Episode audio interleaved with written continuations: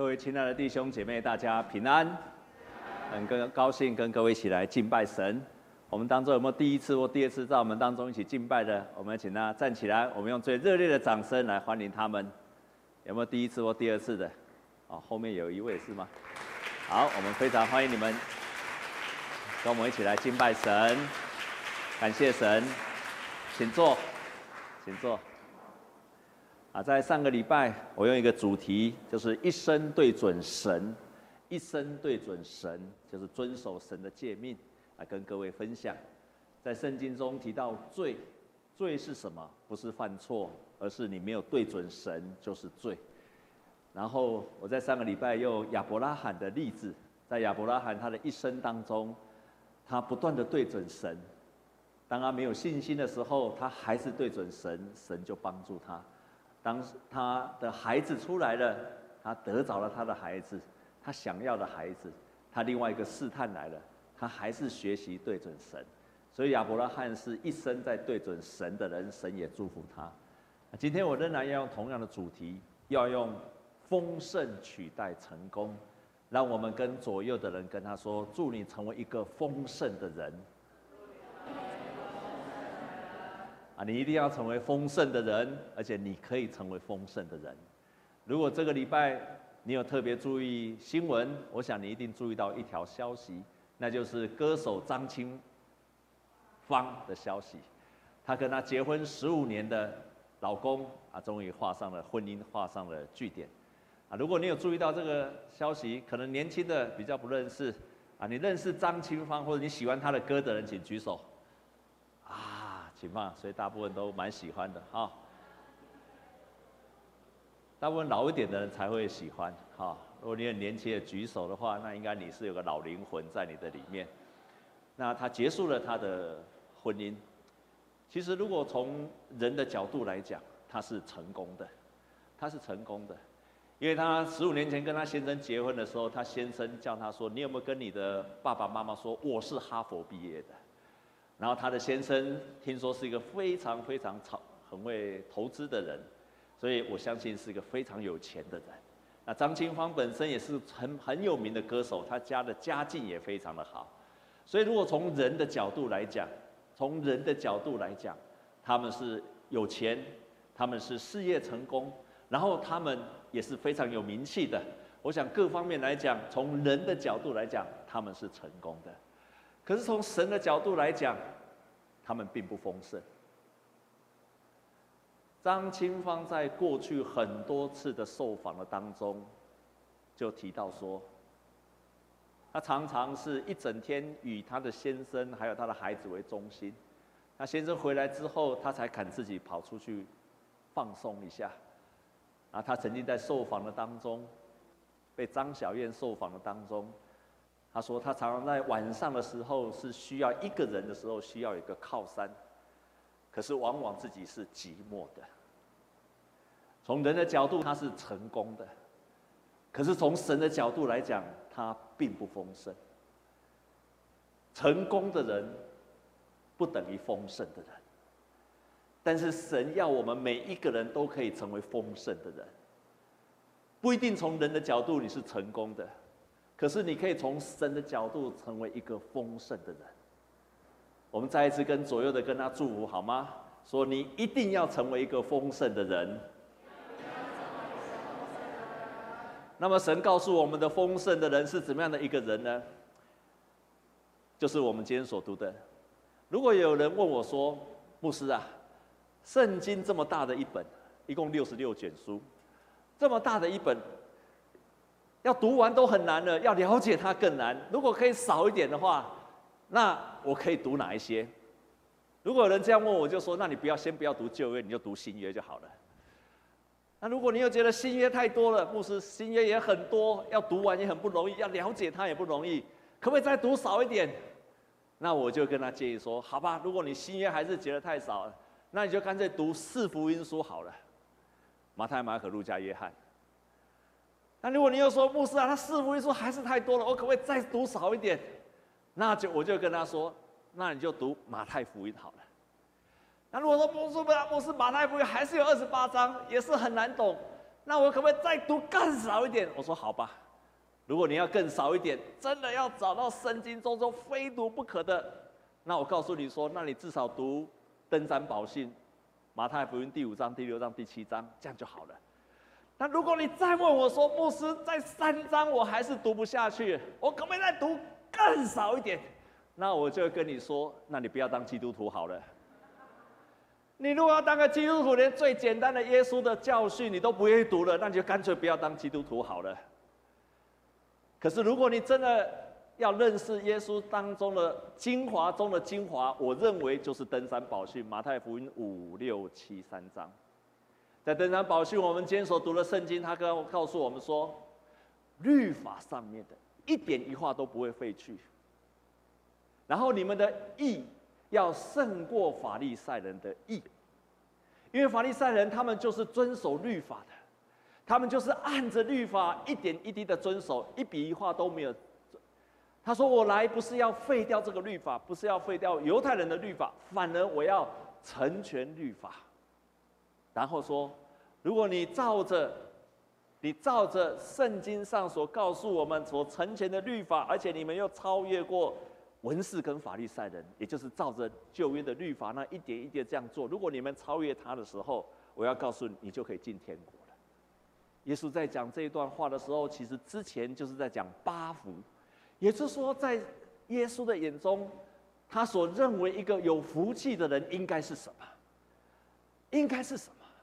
应该是照着律法，而且胜过律法，而且照着律法去行，胜过文士跟法利赛人的时候，那么你就可以进入到天国。你是一个有福的人。但是后面耶稣持续的讲什么是福有福的时候，他有很多的解释，因为太多了，我们今天没有办法一下看完，所以我自己做了一个表格，我们一起看前面的 PPT。我们一起看前面的 PPT。我们来对照耶稣所谓的律法，还有他要胜过的律法，到底是什么？为什么耶稣的教导是比法利赛人、比旧约的律法更加的成全？我们来看这个地方，在实践的当中说不可以杀人，可是耶稣说，你如果骂你的弟兄是拉加的，拉加就是笨蛋，你即使骂一个人笨蛋，都不可以的，都是犯了法。保罗也曾在说，那个是你内中的内心的愤怒。如果我们照弗洛伊德现在的人，你为什么会愤怒？因为你没有办法成就你的自我的意志，你没有办法掌控。就像妈妈没有办法掌控孩子的时候，他就愤怒。所以，如果从心理学来讲，就是你没有办法掌控的时候，你就愤怒了。所以，其实心理学不错。可是没有什么了不起，在他几乎都在诠释着圣经当中所有所有的提到的罪的问题。那你要再说，旧约的十诫的律法说不可以奸淫，可是耶稣却提到，你连这样的意念都不可以，你连这样的意念都不可以。那保罗进一步说，你不可以有情欲的欲望，连那个欲望你都可以胜过。如果从心理学来讲，他认为欲望是人的本能，人的本能。那如果从实践他说你不可以做假见证，可是事实上耶稣他说你不止不可以做假证，不止不可以说谎，而且你是是就说是，不是就说不是。保罗认为说谎就是不义。心理学上来说，你为什么会说谎？因为你要保护你自己的益处，所以你会说一个谎言，你会起假誓。为了保护你自己的利益，十诫也说不可以贪恋人的妻子跟财物。耶稣对财物不只说你不只可以不可以贪，你还不要积财宝，你要不可为子积财宝。还有，你要注意那个是眼目的情欲。还有，如果从弗洛伊德来讲，就是你为什么要那么多的财物？因为你想要满足你的自我的欲望。我们再看下一章。在法律上，旧约的法律教导的是以眼还眼，以牙还牙。可是耶稣却教导说：爱你的仇敌。你不止不可以报复，你还要去爱他。保罗甚至说：连咒诅都不可以，你只能祝福他。弟兄姐妹，祝福你的敌人容易吗？你要爱他，还要为他祝福，还不可以咒诅他，叫他去死死的，叫他从我出去出车祸啊，叫我车弄弄啊，死死也较好啊。这一句话都不可以出，你要祝福他。如果你不祝福他，你不咒诅他，叫他死死的，叫他去出桥，你要怎么祝福他？你遇到讨厌的人，你要祝福他说：“上帝啊，这个人一直害我，求你让他发大财。”你要这样祝福吗？你祝福得下去吗？可是耶稣却是这样子这样教导我们，我没有夸张。如果从心理学上来讲，你不再为了自己的利益着想，为了别人的益处。然后圣经上继续的说，说到财富或者富裕或者所谓成功，所罗门王是最富裕的。可以说是以色列历史上最强盛又富裕的，可是耶稣就说，即使所罗门王最强盛、极其荣耀的时候，都不如路边的一朵花。然后他意思是说，你只要不要忧虑，你只要不要忧虑，你就胜过所罗门王的成功。不忧虑的人，才是丰盛的人。保罗继续教导说：“只要有衣有食，就当知足。”如果从心理的学上来讲，常常得到满足，自我的满足。耶稣在登山宝训继续提到施舍，然后耶稣说。你在帮助别人的时候，你的父会在暗中回报你。保罗说，捐得乐意是上帝所喜悦的，也就是从自我的成就、自我的利益、自利，你为了自利变成一个他利。我的人生的目的，为了让别人得到益处，不再是为自己的寻求自己的益处。然后最后提到财宝，耶稣说，你要积财宝在天。在永恒上，你要把财宝不要当做一个目的，要当做是让你能够积财宝在天，不是在地上而已。然后保罗提到贪财是万物的根源，其实就是让我从自我满足，我们本来从自我满足，耶稣要我们转向是成为神的国度，先求神的国和神的义。弟兄姐妹，容易吗？对财务、对敌人、对施舍、对情感等等，容易吗？你觉得容易的人举举手，觉得不容易的举手。好，大家都不容易，对不对？那既然不容易，表示做不到，对不对？那我问你一个很 tricky 的问题：如果都做不到，那耶稣讲干嘛？如果都做不到，耶稣干嘛讲啊？他只是讲一件事情，让我们做不到吗？在过去的神学上，确实有神学家这样说：为什么耶稣他要教这些？他明明知道我们做不到，他耶稣做不到，他干嘛讲？我在年轻的时候，我在读神学院的时候，我都觉得这些不可能做到。但亲爱的弟兄姐妹。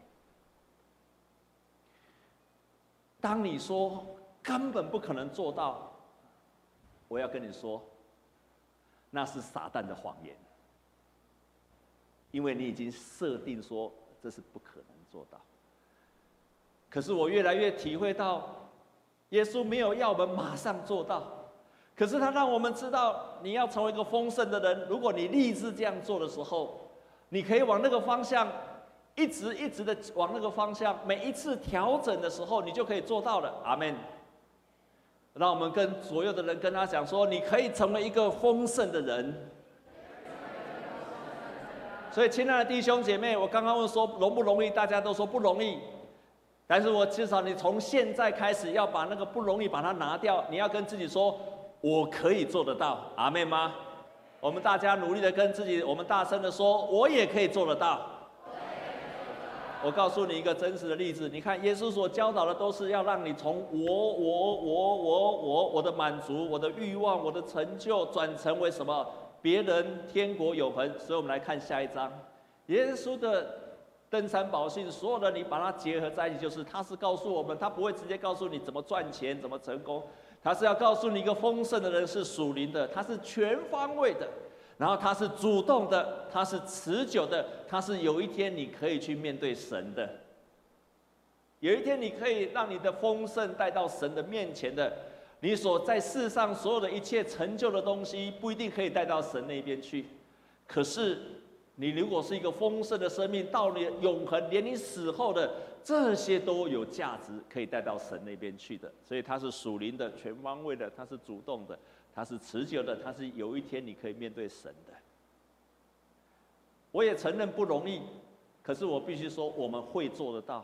如果你觉知开始这样做，所以从此时此刻开始，你就开始做这样的觉知，可以吗？每次看到登山宝训，不要想说这波科林，你要说我也可以做得到。我曾经在看到说“爱你的仇敌”这句话的时候。在我的心里一直在想一件事，这是不可能做到，不可能，不可能，不可能。可是，可是有一天我看到圣经中的另外一节，就是若人在基督里，他就成为新造的人。其实他这一节大家很喜欢，在他前面有一节叫做“从今以后，我们不再按着外貌认人的”。而这句话我以前没有看到，后来我看到这句话，说这句话是什么意思？原来一个人如果在基督里，他成为一个新造的人的时候，他不会按照一个人的外貌去认他，不像我们以前都照着一个人，这个人就是这样，就是那样。可是我不再按着外貌。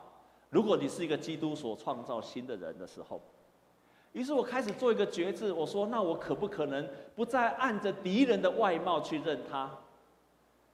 于是我开始去操练，就是我看到任何的人。我都去操练他，神啊，我要觉志做一件事情，爱我的敌人，任何只要是我的敌人，我要都可以爱得下去。我不要让仇恨放在心里面。弟兄姐妹，你有仇敌吗？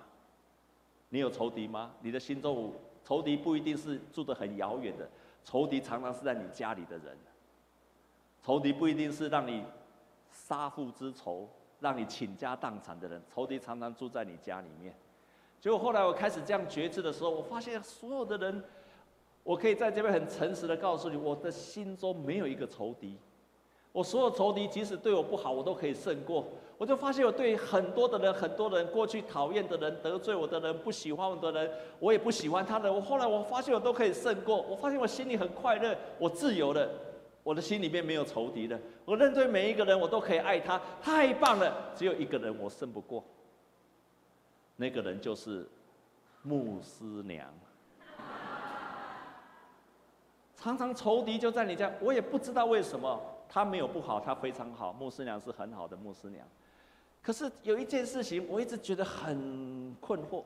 就他只要跟我讲什么事情，一讲两三遍，我的心心里面就不不舒服。我们没有什么吵架，可是心里就会有叫默默就很多的阿里麦个公啊，就是很烦躁。我不知道为什么那个会有这样的感觉。我可以跟你讲，所有对外人跟我讲同样的话，我都没有什么感觉，而且我都乐意的接受。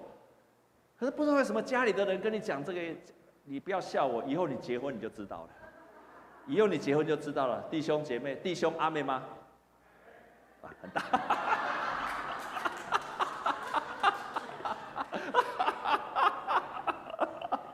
感谢主，不是只有我哈，真的很奇怪，很奇怪，外人这样子我都不会有什么感觉。唯独另外一半这样子讲两三次，或者那或者有时候讲话一半他就插嘴进来，就觉得很烦。我们没有什么吵架，我也不我就忍下来，可是心里面就是很不愉快，心里面就是，啊，就啊一下就过去了。可是下次来又来了，下次又来是这样子。哎呀，我就觉得说，有一天我就问上帝说：“神啊，为什么会如此？”后来我看到新造的人这个句子的时候，我就想，这个怎么为什么会这样子呢？所以我就那一天。我就做了一件事情，我就跟神祷告：神啊，除去我心中连那个样子的负面的声音都把它拿掉。那一天我就做了一个祷告之后，然后我就动笔写下来。我就说：神啊，若有人在基督耶稣里，他就成为新造的人。从今以后我们不再按着外貌认人，求你就帮助我不再按着外貌去认人。所以那一天我就决心求神给我一个新的眼光，去认牧师娘。他在念我的时候，让我有一个不同的眼光来看这件事情。所以那天我就做了一个决志，我就写了下来。我一共写了七项，神给我新的眼光。第一个，其实这个人也很可爱啊。牧师娘也很可爱啊。第二个，这个人所有的唠叨都是为了我好。第三，这个人再怎么样，他都是在为着我而活，所以他也是为了成就我，他是为了我而活。第四个，这个人即使我在讲话的时候当中插话，他也是为了我好。啊，能做这样的决志真的不简单。我突然很佩服我自己。第五，我这个人这么糟糕，他还这么爱我，真的不简单。他怎么爱我还爱得下去的？第六，我的人生为什么会这么幸福？就是因为有他。第七，这个人讲话最再怎么样让我感到不舒服，他还是我骨中的骨，肉中的肉啊。弟兄姐妹，不可思议的，当我做这个决志祷告之后呢，我从此以后那个心中的闷闷又来了好几次。可是只要每次同样的事情发生，我另外一个声音就告诉我说，他是为了我好。突然，那个所有所有心中的那个一点点的声音都不见了，很奇妙，非常奇妙。我要告诉你的就是说。当你立志这样做的时候，圣灵就会帮助你。那圣灵这样帮助你，好让你的心中真的从最终得到自由跟释放。我们可以成为丰盛的人，我们可以成为丰盛的人。这个世界定义的成功，也许是财富，也许是家庭，也许是孩子，也许是这一些。但是这些世人所定义的成功，或者民生等等，它很好，可是它同时隐藏着极大的危机。第一个危机就是它让我们生命失去了平衡，我们生命变成不是全方位的蒙福。曾经有一个很有名的美国第一的那个女子网球，也得过十八次的大满贯，叫做 Evert 艾弗特，她是很有名的女网。她曾经拿过十八次的大网大满贯的冠军。当她要退休的那一刻的时候，她曾她这样说：“她说我要离离开网球界了，我非常的迷惘，也很沮丧害怕。我大部分的人生都在扮演着冠军，我需要赢球，需要掌声才会有自我。胜利跟成功变成他肯定自我的来源。”这是我们所面对到的第一个危机。第二个危机，我们开始产生了比较。我们有成功之后，我们看到别人比我们更成功，我们就渴望更成功。我们看到有钱之后，看到别人跟我们有钱、更舒服、住得更豪宅，我们就想要更多比较。所以曾经在有一本杂志，他研究了一个美国心理学家，他研究说为什么。看似富裕的家庭，他们的孩子却更多的焦虑、忧郁、滥用药物，甚至饮食失调。他把它称之为这叫做“富流感”的文化，因为觉得要更好、更富裕、更成功所带来的焦虑跟压力，反而造成了更大的压迫感。第三个。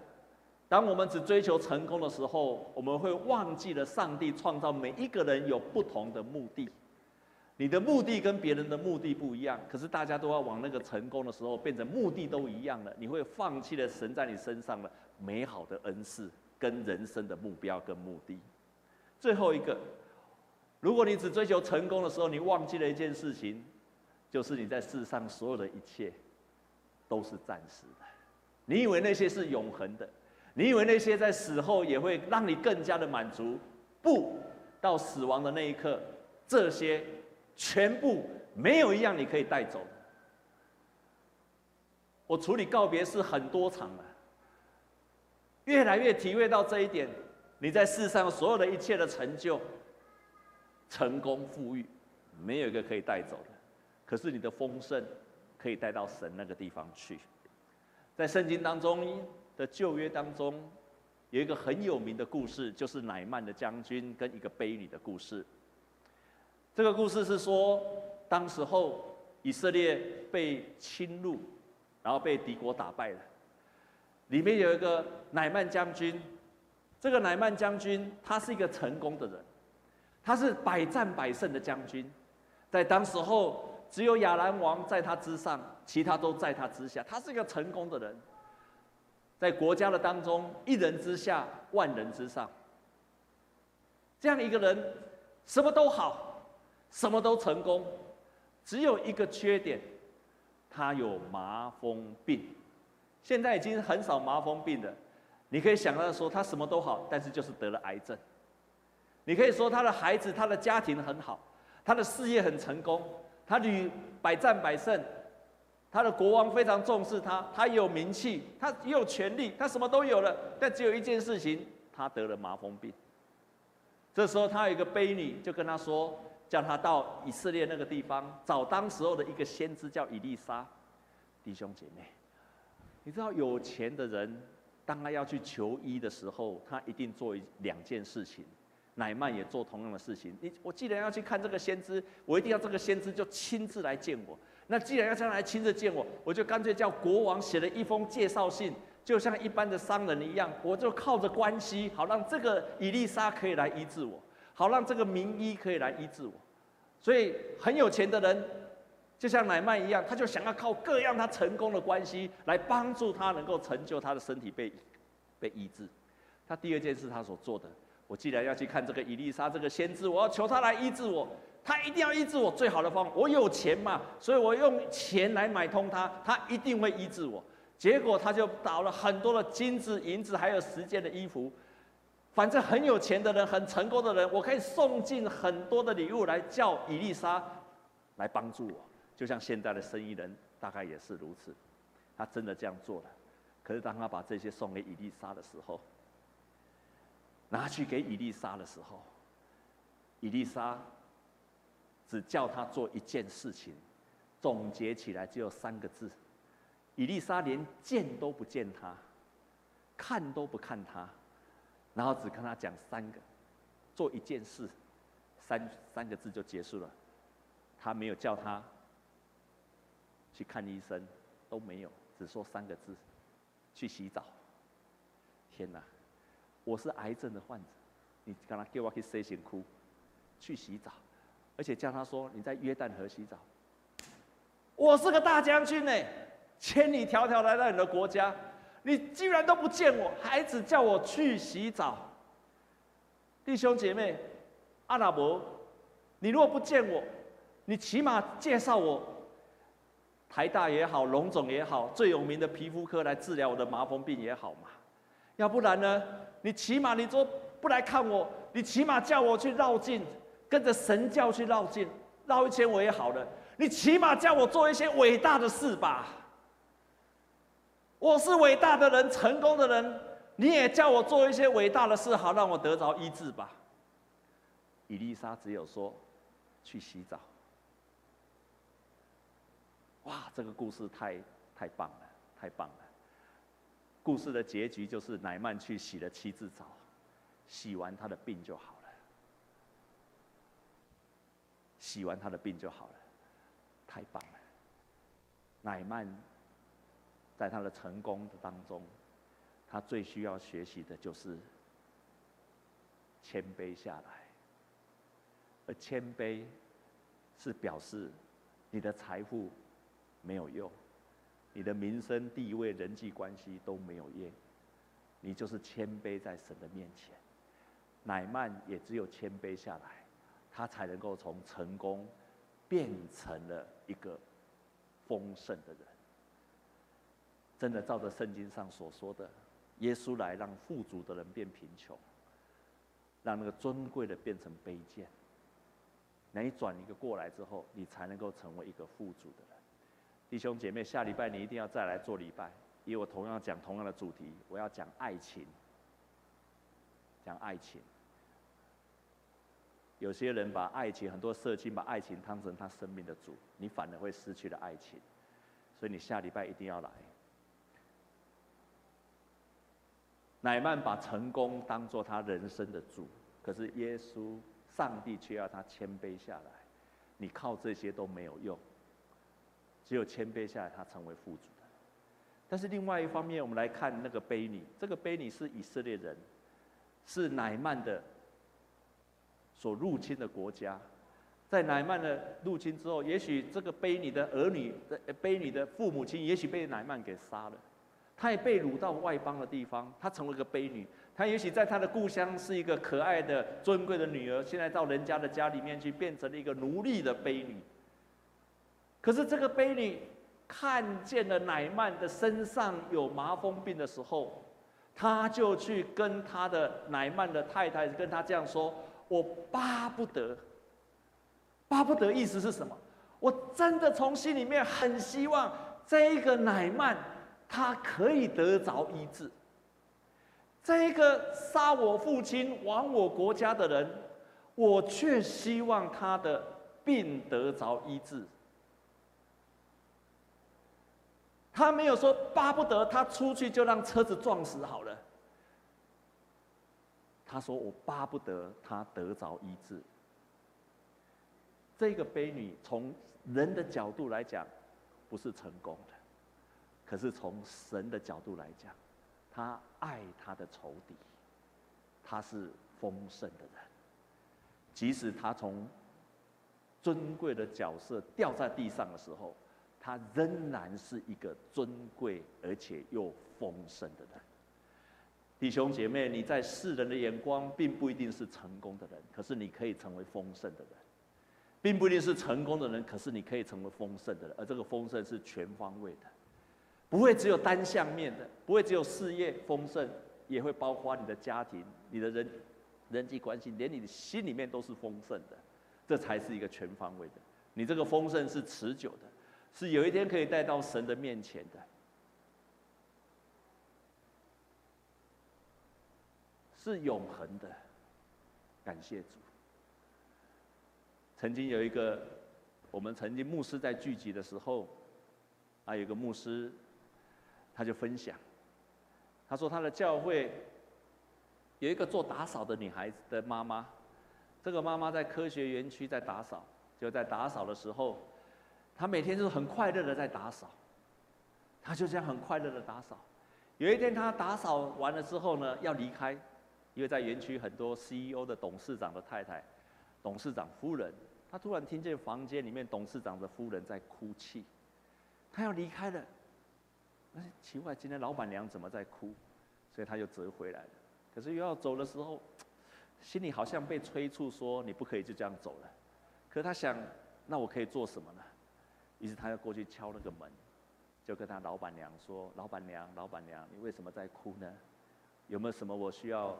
我可以为你祷告的嘛？那个老板娘就把她的心事说了出来，然后他就为她祷告。隔几天他要来打扫的时候，这个老板娘就跟他说：“因为你为我祷告，我的心里面的忧愁不见了，请你再为我祷告好吗？”所以这个信主的打扫的妇人，就持续的为了这一个 CEO 的董事长太太。每次去就每次为他祷告，过了没有多久，过了没有多久，这个太太又说：“那你可不可以再继续教我读圣经？”所以这个打扫的妇人就继续在他家中带他读圣经。又过了没有多久，这个董事长夫人，因为他所结交的都是董事长夫人，他就跟他们说：“我们里面有一个很会带领我们读圣经、祷告的打扫的，因为这个呢，打扫的太太。”到很多家的都去打扫，他的口碑很好，信用很好，打扫也很干净，所以就很多的董事长夫人就不约而同就请他，不然我们来组一个查经班吧。所以这个打扫的就变成他的小组长，他就这样子成就了。他虽然不是一个成功的人，可是他是一个丰盛的人。他是一个丰盛的人。亲爱的弟兄姐妹，你首先要成为一个丰盛的人。你成为丰盛的人是全方位的丰盛，而你所拥有的成功是什么？那是神要赐给你的工具而已。我曾经采访李登辉总统，他这样说：“他说，很多的人用我十二年当总统来评价我，来看我，他们觉得我已经爬上权力的最高峰，就以为我是一个成功的人。他们也会有时候用权谋来定义我，这些都是从功利的角度为出发点。但是权力。”只是我执行我的理想的工具。神给我的这些成就，是为我执行我心中的理想的工具而已。我要不厌其烦的提醒年轻人：品格、教养、爱人、爱国家，是你终身学习的课程。李登辉掌握了一个秘诀：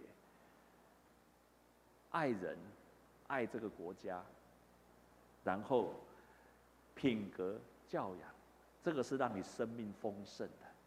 你的人生的成就是成功，可是它是要让你完成神在你身上的计划的工具而已。你在世上所有的一切不是不好，它可以，但是它是你的工具而已。愿神祝福我们各位弟兄姐妹。两件事情：第一，要除去撒旦的谎言。不要觉得说我做不到登山宝训所教导的，只要你立志，你可以一天一天的达到。第二件事情，再一次确认我的生命的目标是要在丰盛，而不是成功。好，让我们都可以成为丰盛的人。我们同心来祷告。亲爱的主，帮助我们弟兄姐妹，让我们成为一个丰盛的人，让我们。越跟从你越丰盛，也在基督里面越成为丰盛的人。求你帮助我们，奉耶稣基督的名祷告，阿门。